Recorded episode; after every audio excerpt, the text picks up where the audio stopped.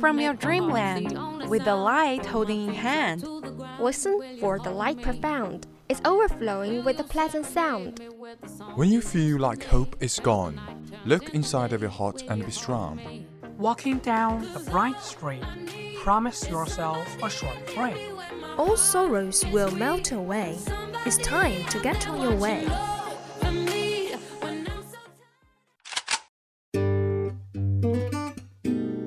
Good morning, dear audience. This is VOC, Voice of Campus from Qingdao University of Science and Technology. We are broadcasting from 7:20 to 7:50, Monday to Friday, and 18:30 to 20:30 at 65.5 FM. Hope you enjoy our company. Welcome listening.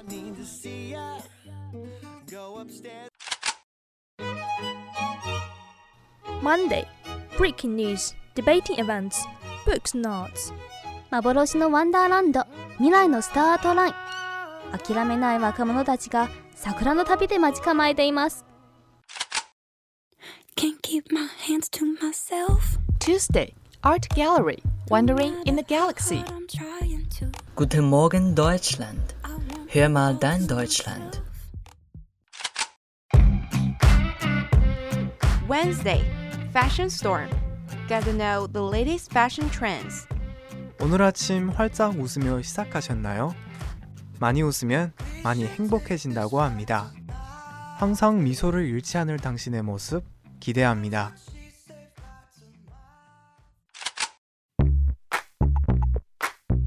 Thursday, Financial Time. Get the latest economic information around the world. Дорогие слушатели, доброе утро. Давайте слушать передачу «Дорога в Россию». Сначала желаю вам хорошего настроения, доброго начала. Friday VChat. Open your heart, making you laugh. Looking for spark. This is the start.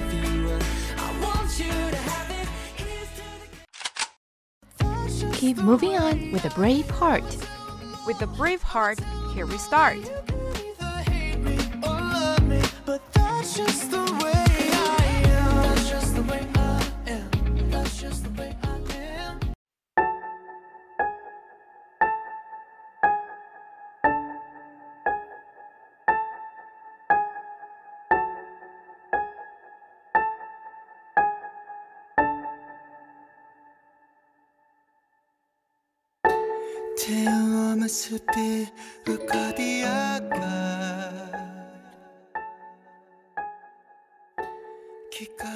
皆さんおはようございます。最近雪が降っちゃいましたね。天気も寒くなるし皆さんも風邪をひかないでくださいね。では今日の桜の旅はまず手紙から始めましょうか。でもこれはただの手紙ではなく天国からの手紙です。その次は許すことの大切さです。皆さんに役に立てるといいですがじゃあ一緒に聞いてみましょう。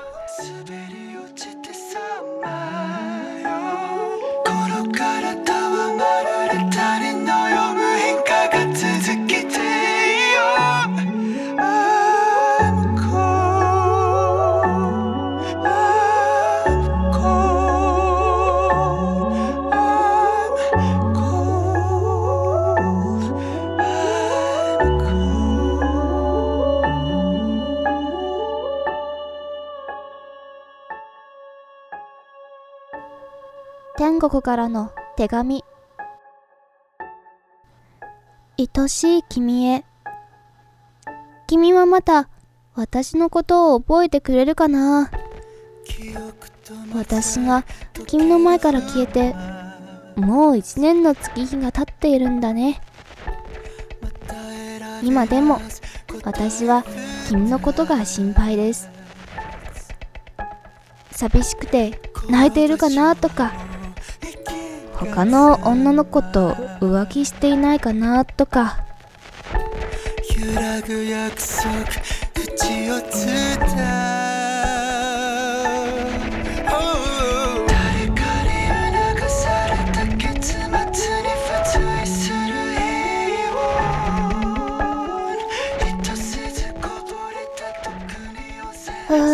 これは冗談だけど。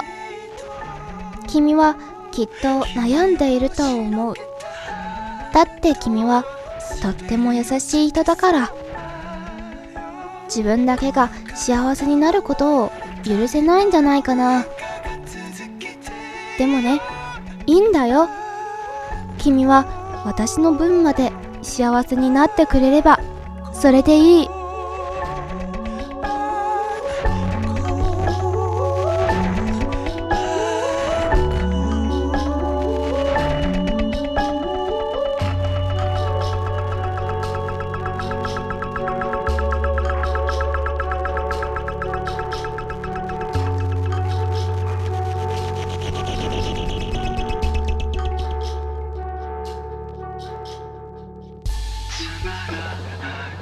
私のことなんて全部忘れて思い切り楽しんでそれで君の命が尽きる時私は必ず君を迎えに行くよ。そしたら笑顔で楽しかった思い出を聞かせてほしい。私は君の笑顔が大好きだから。それじゃあ手紙はこの辺で。次に君に会える日が楽しみだな。だからずっと笑えていてね。それじゃあまた会える日まで。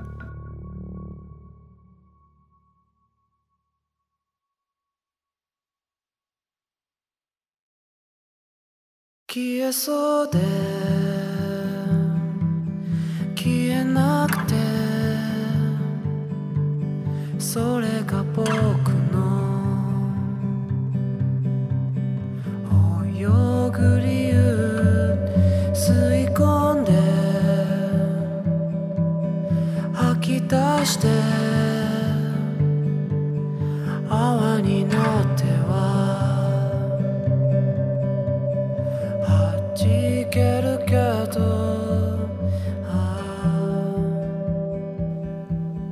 10年も生きていると許せない人許せないことが誰にでもある。家族や先生クラスメートや会社の人に言われた嫌なことや傷ついた数々のこと。そういう傷は普段は忘れていても時として表面に出てしまうことがある。だけど過ぎた時間は戻らない。だからいらないことを許そうと思う。最初はとっても難しい。だけど許すことは自分をそのことから解放することでもあるのだから。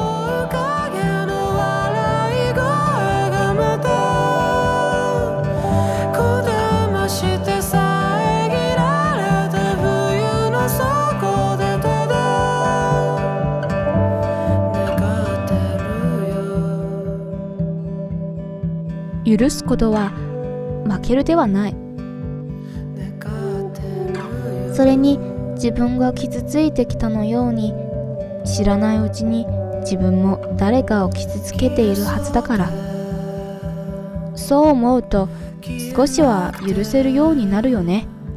そう。許すことは自分が楽になることとつながっているのだよ。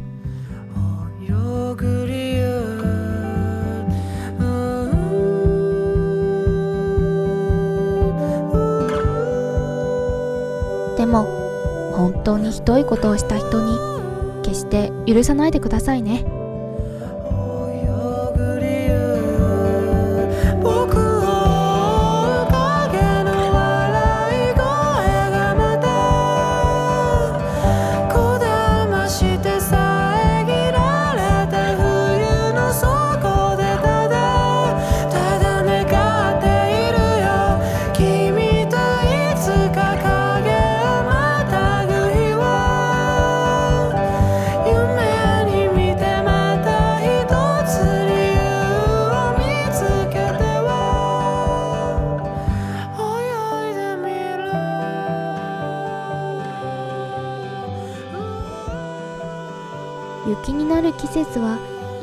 こんなに美しい。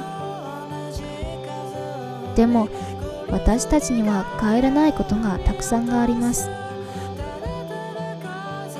そんなことにあっても決して諦めることはできません。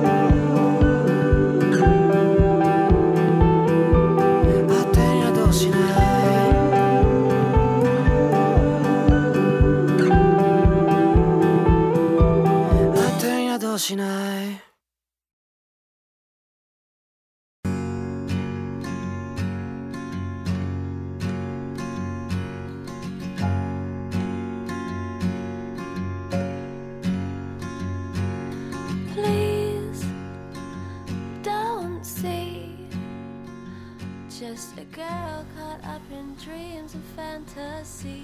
Missing You by Penelope Shuttle. Second. Reaching out for someone Autumn fends his tail without you, and spring bears his burden alone. Summer, that small supernatural being, manages without you. And winter closes on many doors, like an interval between kings. The year is a confusion of reds and golds. But in the gulag of August, days are where you left them, nights the same. I've lived your death for a year, that despot death, that realist stunned. As if I've just given birth to a foe, or made an enemy of the rain. All at once, you have more important thing to do than to live. Death is the feather in your cap, the source of your fame, and my darkest lesson. This dropout year closes. I began my second year without you, just me and the paper thin world.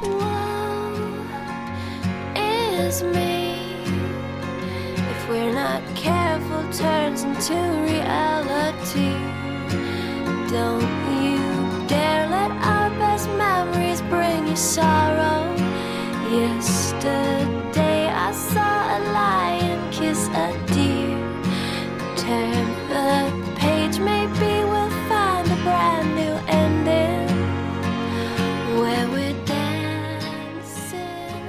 President Trump has condemned a new book in which members of his administration are quoted calling him an idiot and describing the Trump White House as crazy town. Bob Woodward, who helped expose President Richard Nixon's role in the Watergate scandal nearly half a century ago, portrays the administration in chaos. The detail says senior aides tried to prevent Donald Trump from wielding his presidential pen hiding official documents from his desk to stop him withdrawing the United States from the NAFTA Free Trade Agreement, and ignoring his suggestion to assassinate the Syrian leader Bashar al Assad. They quote the White House Chief of Staff John Kelly, describing the president as unhinged. He's an idiot, it's pointless to try to convince him of anything.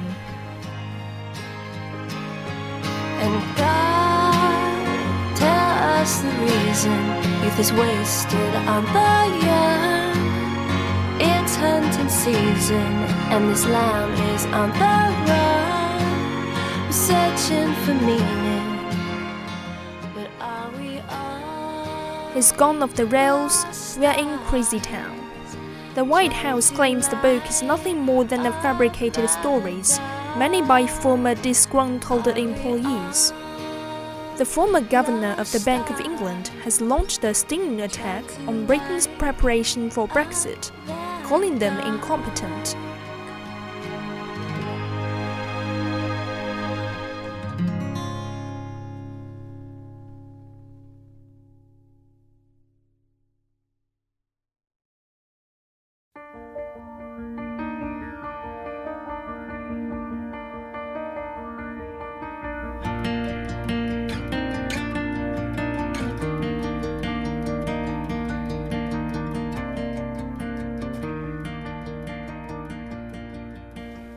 Mervyn King, who led the bank for a decade until 2013, told the BBC there was a lack of planning for the possibility that no deal would be struck, and this undermined Britain's negotiating position.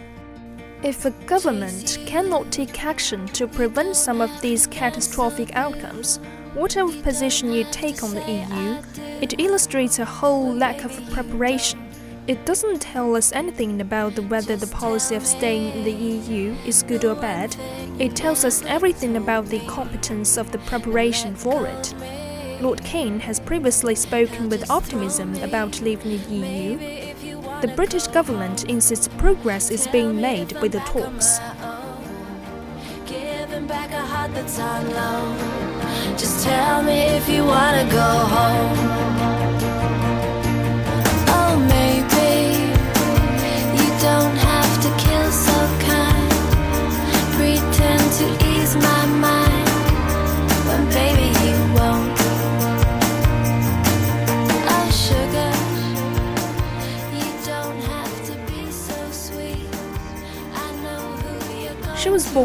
Into a noble family in Mali's complex caste system, rather than an artistic one, and her parents did not support her ambitions.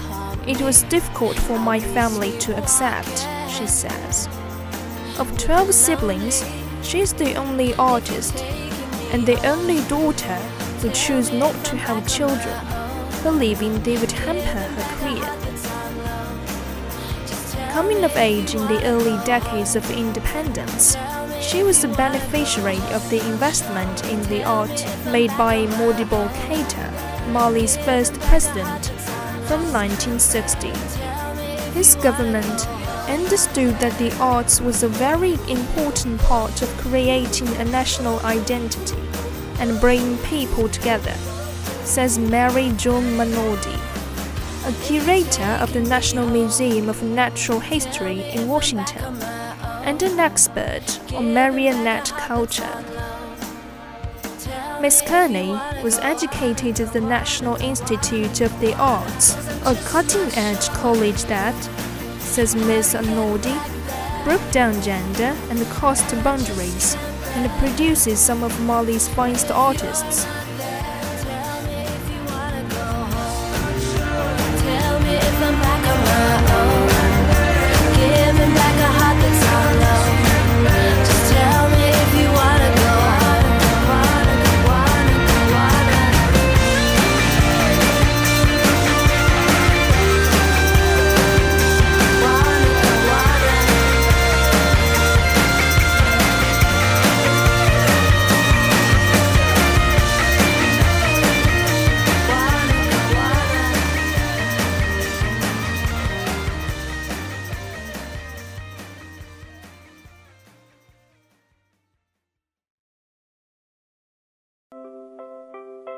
I'm a big, big girl in a big, big world. It's not a big, big thing if you leave me. But I do, do feel that I do, do. Today I'll share some pieces from the Walden Pond, the economy part. When I roll the following pages, or rather the bulk of them, I live alone in the woods, a mile from any neighbor, in a house which I built myself, on the shore of Walden Pond in Concord, Massachusetts, and earned my life living by the labor of my hands only. I lived there two years and two months. At present, I'm a sojourner in the civilized life again.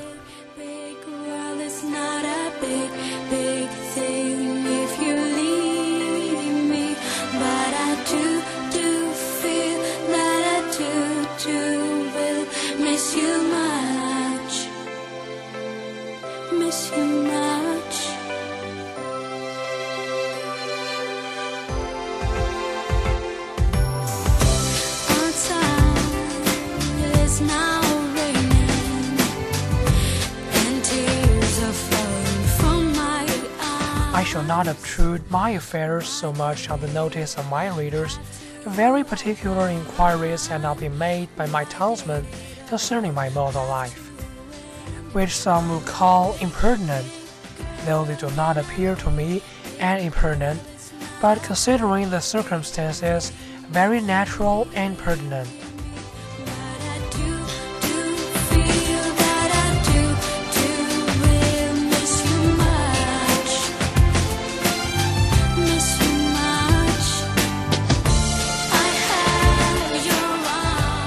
Some have asked what I got to eat, if I did not feel lonesome, if I wasn't afraid, and the like.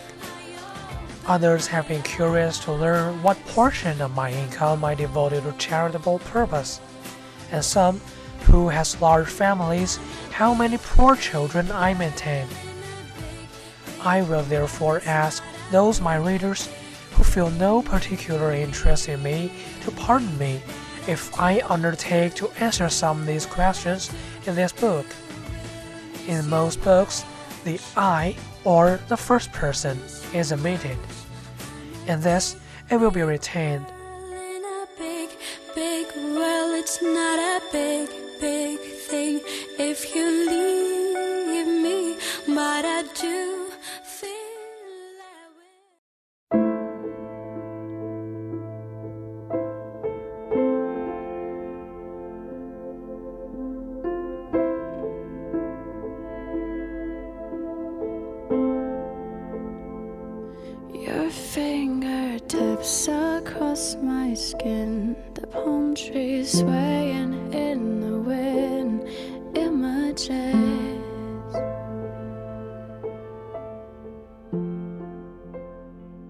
We commonly do not remember that it is, after all, always the first person that is speaking.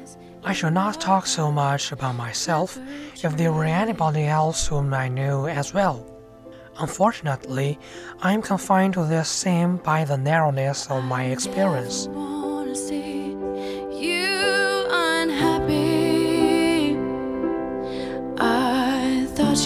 Same for me.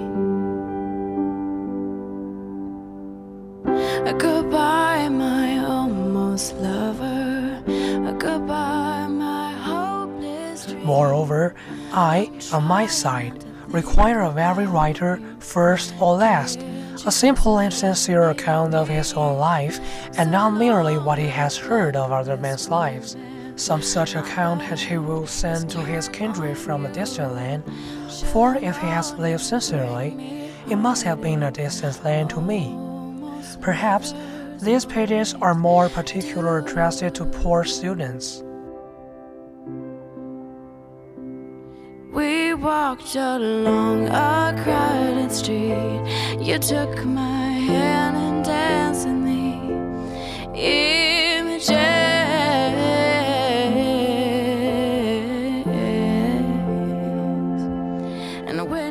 As for the rest of my readers, they will accept such portion as apply to them. As for the rest of my readers, they will accept such portions as apply to them. I trust that none will stretch the seams in putting on the coat, for it may do good service to him whom it fits.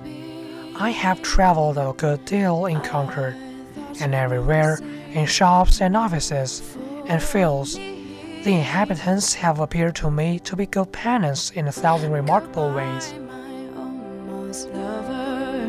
Goodbye, my hopeless dream. I'm trying not to think about you. Can't you just let me be? So long, my luckless romance. My back is turned on you.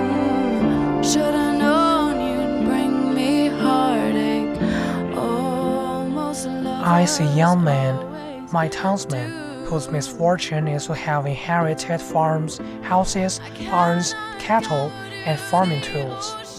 Better if they had been born in the open pasture and circled by a wolf, that they might have seen with clear eyes what field they were called to labor in. Who made them absurd of the soil? Why should they eat the sixty acres when man is condemned to eat only his peck of dirt? Why should they begin digging their graves as soon as possible as they born? They have got to live a man's life. They have got to live a man's life, pushing all these things before them and get on as well as they can. How many a poor immortal soul have I met, creeping down the road of life, pushing before it at born at 75 feet by 40, and a hundred acres of land, tillage, mowing, pasture, and the wilderness.